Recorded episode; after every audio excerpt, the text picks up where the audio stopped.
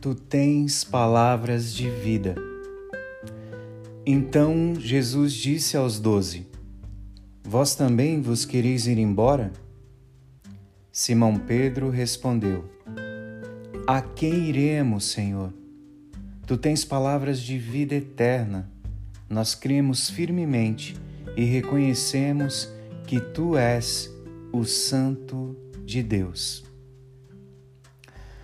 Há momentos na nossa vida que certas palavras que escutamos são duras. Na verdade, são muitas as palavras que escutamos desde o começo da nossa vida. Há palavras que nos impulsionam e que nunca iremos esquecer.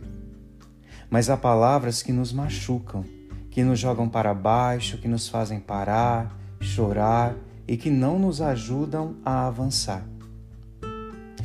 Existem palavras verdadeiras, mas duras, difíceis de se digerir. Também a palavra de Deus às vezes é dura, ou pode parecer dura. Porém, se a gente refletir, nem sempre uma palavra dura machuca. Pensemos nisto. Quando criança, a gente come uma comidinha mais líquida, mole, pastosa sem ela, o bebê não vai viver e crescer. Crescendo, a criança, o adolescente e depois o jovem se alimentam com uma comida cada vez mais substanciosa. Ninguém pode viver só com leite e comidinha de bebê a vida inteira, porque poderia ter sérios problemas de saúde.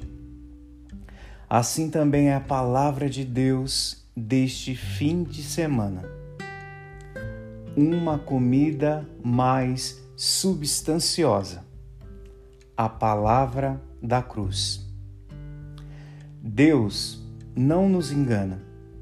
Seguir o Senhor, mas também viver, inclui momentos de cruz. Sem a cruz, sem os momentos de sofrimento, não tem existência humana a gente ficaria frágil, vulnerável demais. Quer ir embora você também? É isso que Jesus pergunta.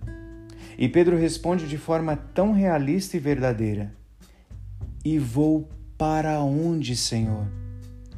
Só tu tens palavras de vida eterna. Como Pedro pode falar de vida eterna enquanto Jesus está alertando que vai ter cruz, morte.